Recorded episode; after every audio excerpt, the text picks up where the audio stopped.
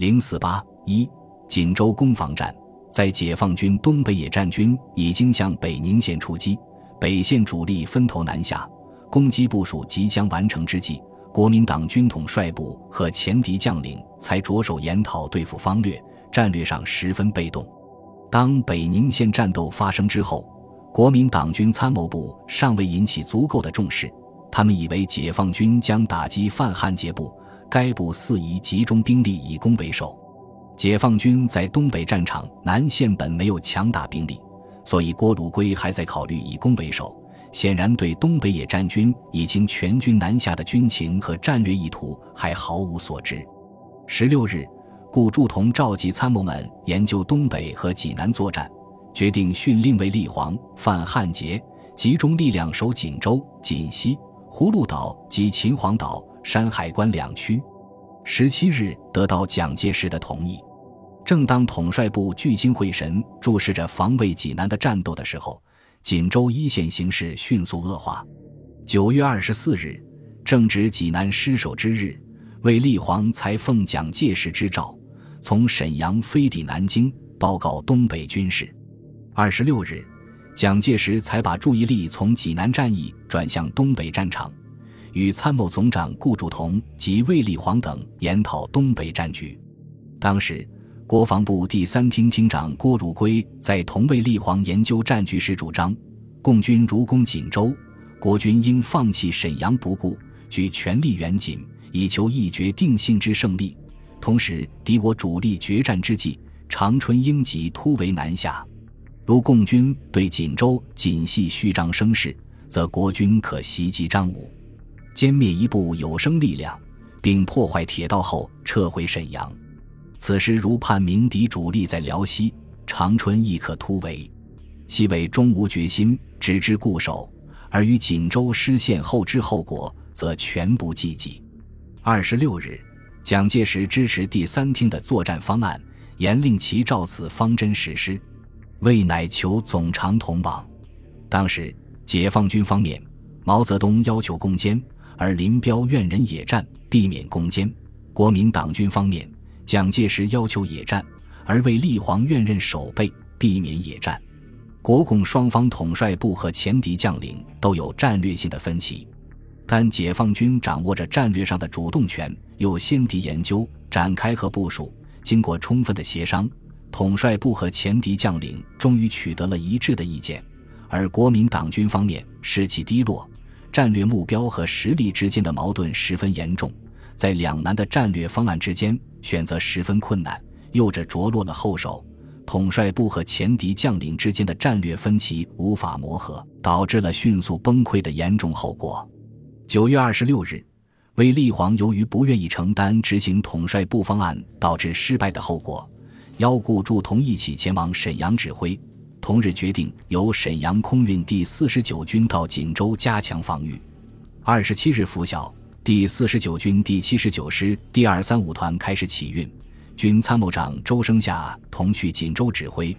二十八日继续空运该师第二三七团和师部及直属部队。但二十九日拂晓，解放军炮兵火力控制了飞机场，空运被迫停止。同济南一样，国民党军增援行动落后了一步，加强锦州守备兵力的计划未能实现。当时，卫立煌曾向顾祝同建议，命令范汉杰放弃锦州，退守葫芦岛，但顾祝同表示未经蒋介石批准，不能下达命令。顾祝同到东北。奉蒋介石之命监督命令的执行，要求东北主力立即行动，主要不是如何安全撤退沈阳主力的问题，而是要你们出辽西，东西对进，夹击锦州地区的共军，以解锦州之围的问题。但东北将领普遍认为，沈阳主力单独出辽西，被三条大水侧敌行军，有被解放军围城打援、分别包围、各个击破的危险，所以。卫立煌仍坚持固守沈阳，但考虑到蒋介石的命令，主张在葫芦岛与锦州的部队会师之后，东西两方同时并进，以避免被共军各个击破，即希望华北增兵葫芦岛，由锦西援锦州。廖耀湘从消极撤退的角度主张先出营口，进退有据，依托海口，然后由营口北出大洼、盘山，向沟帮子北镇前进，以辅敌之侧背，或海运葫芦岛，直接解锦州之围。双方争论十分激烈。顾祝同坚持要求卫立煌按蒋介石命令立即行动。卫立煌气愤之极，激动地对顾祝同说：“单独出辽西，一定会全军覆灭。你不信，我两个打赌，画十字。”最后，东北将领不得不表示，一面命令部队先向巨流河、新民地区集中，一面继续要求蒋介石改变作战方案。傅作义在国民党军中是一位用兵灵活、积极的将领，有增援东北的建议。第三厅厅长郭汝瑰于九月二十五日也曾主张集中华北兵力参加辽西会战，并于二十六日研究作战方针时提出了这一计划，但未获总部的批准。二十九日，郭汝瑰依据傅的建议，重新提出主张由海上运一个军去葫芦岛，以稳定该方面之战局。然后以三四个军由路上沿北宁路东进，与锦州守军内外协力击破当面敌军，然后配合东北国军于辽西作战。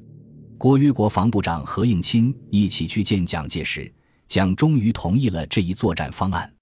这一作战方案计划从华北抽调新五军，独立第九十五师至葫芦岛，规范汉捷指挥，而关键是调承德、冀东一带的第十三军、第十六军。第六十二军及烟台的第三十九军到秦皇岛及其以东地区集中，由李文统一指挥增援锦州。这一方案规定，沈阳部队击破张武、新立屯方面共军后，四副部东进兵团进出锦西时，再向西急进，与之协力求敌而夹击之。这一方案避免了让卫立煌单独出辽西所可能遭遇的风险，接受了卫立煌要求华北增兵。东西对进的主张，这是一个积极求战的方案。根据郭汝瑰二十九日日记，这一方案于二十六日即已提出，悉今日批准，已损失三日时间矣。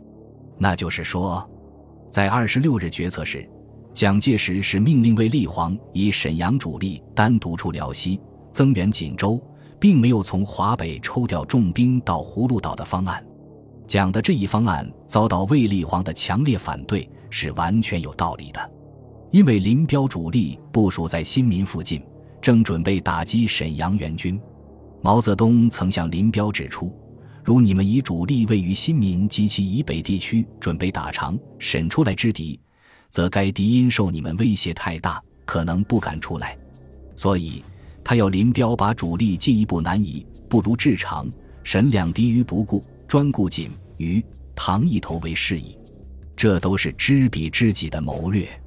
卫立煌一贯主张固守整训，虽然在当前作战形势下不能不放弃固守的主张，但仍反对单独出辽西。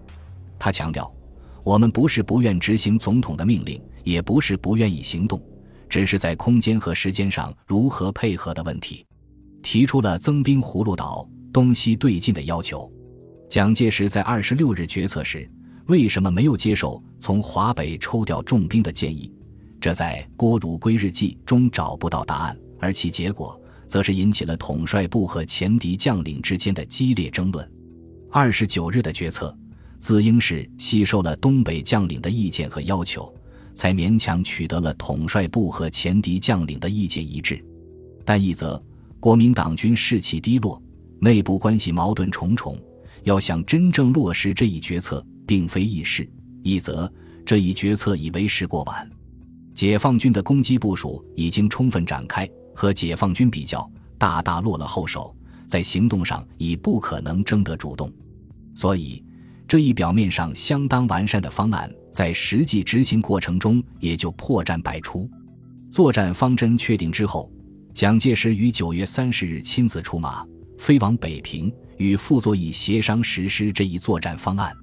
傅作义虽然支持总部积极求战的计划，但对归绥、承德顾虑很重，认为归绥方面未得决战之前，只能抽调六十二军、十六军，也就是不愿意放弃承德。这样按照参谋作业，东进兵力显得不足。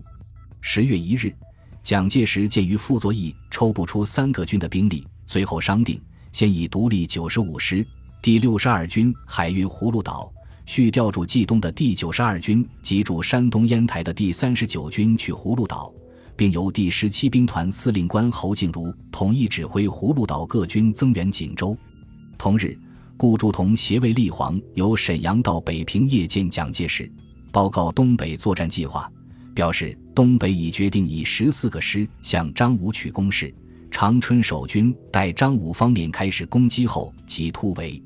十月二日，蒋介石电示范汉杰，略为正督促沈阳方面抽调大军前来解锦州之围，以求夹击匪军主力，一鼓歼灭之，并指示机翼说：“估量本身战力，如能坚守，则固守待援；如资量不能持久。”则可转移至葫芦岛，以取得海上联络线。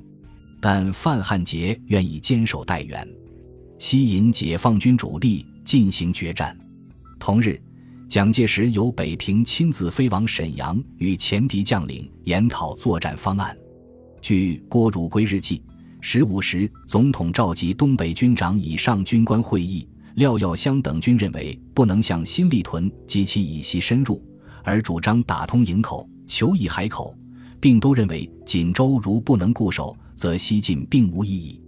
总统令于说明，由华北抽四个师先稳定锦湖，然后再由华北及山东各抽一个军运葫芦岛，以适时配合沈阳兵团之西进。于并要求沈阳初级兵团能在张武、新立屯附近实施小型歼灭战，苟能歼敌一个纵队，则全局均好转无疑。于是所有军长。司令官等使转忧为喜。晚餐后，蒋介石对党政军高级人员训话。他面对着信心失堕、士气低落的部下，企图以哀兵之心来激励士气，挽回败局。沈阳不可再弄成长春局面。辽西会战如有失败，则与各位无见面期矣。一日，卫立煌、赵家乡向蒋介石报告作战计划。五日集中完毕，六日开始行动。